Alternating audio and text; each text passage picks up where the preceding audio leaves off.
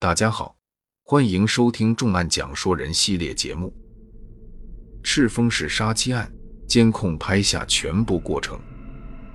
二零一九年十一月十二日下午，内蒙古赤峰市临西县幺二零接到了急救电话，位于大营子乡的一个搅拌站内有人受伤。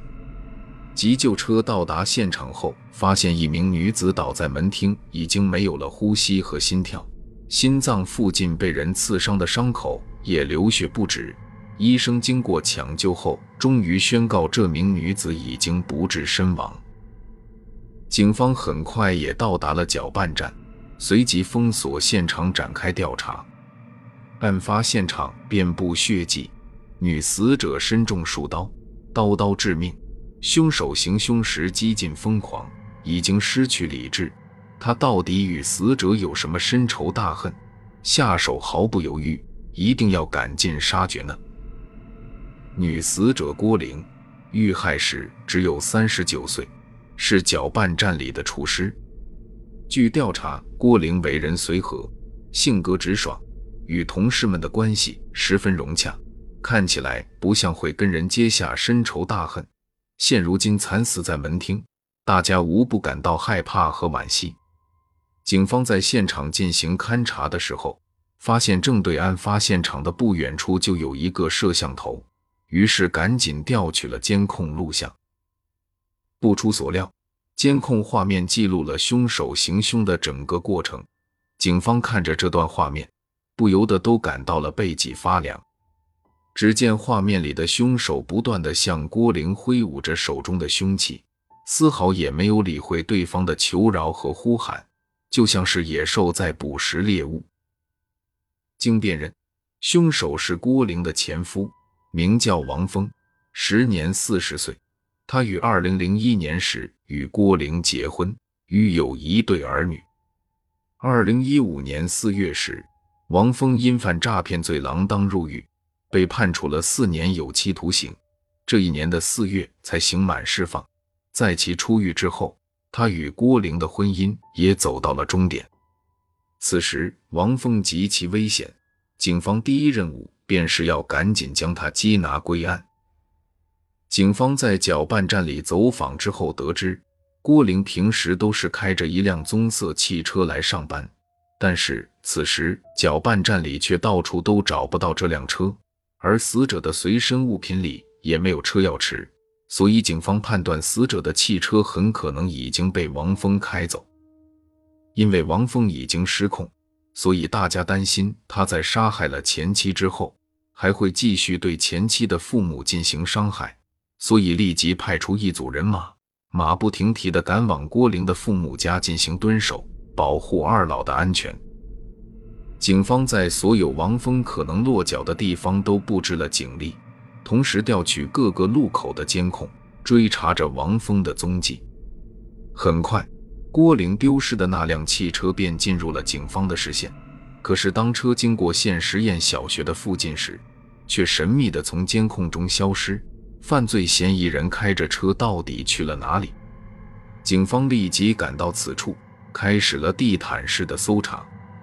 没过多久，大家便在学校的附近找到了停在路边的这辆汽车，可是王峰已经不见了踪影。警方立即调取了附近的监控，结果发现王峰把车停在路边之后，便拦了一辆出租车离开。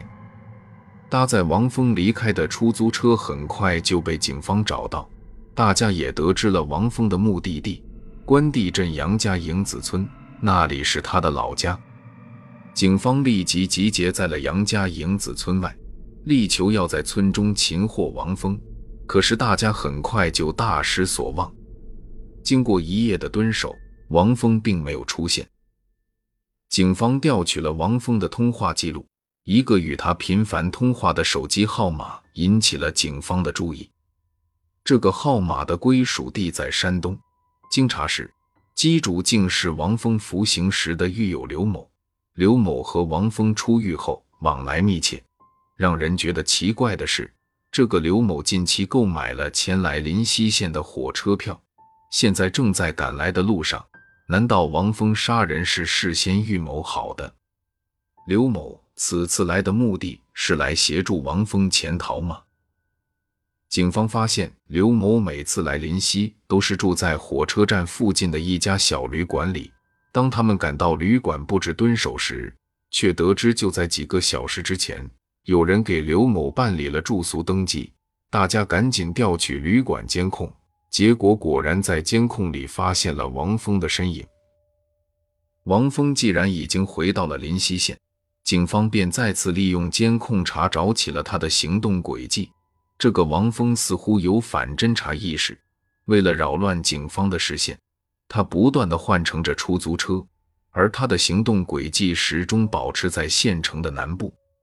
这里并不是郭玲父母家的住处范围，他这样漫无目的的乘坐着出租车游荡，到底是为了什么呢？王峰的儿子被郭玲的弟弟代为抚养。而他此时活动的范围正好位于其儿子上学的区域，所以警方判断王峰正在寻找他的儿子。他或许想要见儿子一面，也有可能是想带上儿子一起潜逃。大家立即在王峰的儿子周围进行了布控，守株待兔，静待王峰的出现。时间很快就到了十一月十五日的早晨八点，一辆出租车。缓缓地驶入了警方的视线之中。虽然出租车上的乘客戴着口罩，但是警方还是一眼就把他认了出来。错不了，这个人就是王峰。大家见机不可失，便驾驶汽车将出租车拦住。王峰乖乖束手就擒。审讯室里的王峰并没有做太多的反抗，便承认了自己的罪行。他神色自若地讲述了自己的犯罪经过，并且把犯罪动机也一五一十地交代了出来。王峰和郭玲婚后的生活还算美满，但是，一切从他犯诈骗罪入狱之后就都发生了改变。王峰在监狱服刑期间，郭玲一次也没有前去探望。出狱后的王峰更加明显感受到了郭玲对他态度的转变，无可奈何之下。他便和郭玲办理了离婚手续。事情如果到这里就结束也就罢了，可是不久之后，王峰突然反悔，并多次找到郭玲想要复合。岂料郭玲已经铁了心的想要和他划清界限，当然不会同意他的要求。正因为这样，二人多次发生争吵，关系变得越来越紧张。案发当天，王峰喝了点酒。便借着酒意，带着刀来到搅拌站，逼迫郭玲复婚。让人没有想到的是，郭玲说的一句话让王峰失去了理智。郭玲告诉王峰，他在外面有人了。这句话就像一记当头棒喝，刺激着王峰的神经。王峰的怒气顺着酒劲直冲脑门，顿时失去了控制。当第一刀刺下去之后，王峰就像是一个嗜血的猛兽。再也停不下来凶残的杀戮。赤峰市中级人民法院一审判处王峰死刑，剥夺政治权利终身。失去理智的王峰残忍地夺去了前妻的性命，也终于亲手将自己送上了刑场。在这起案件中，警方充分利用了监控的作用，使犯罪分子无处遁形。王峰自以为能够玩弄警方于股掌之间。但是却怎么也没有想到，自己才是那个逃不出五指山的孙猴子。请大家一定要遵纪守法，因为在我们的上空有一片天网，保卫着各自的安宁。故事到了这里，还有一个疑问：王峰的狱友刘某这次来临溪县到底是为了什么？他是不是还抱有不可告人的目的呢？这里是重案讲说人，感谢大家的收听。我们下期再见。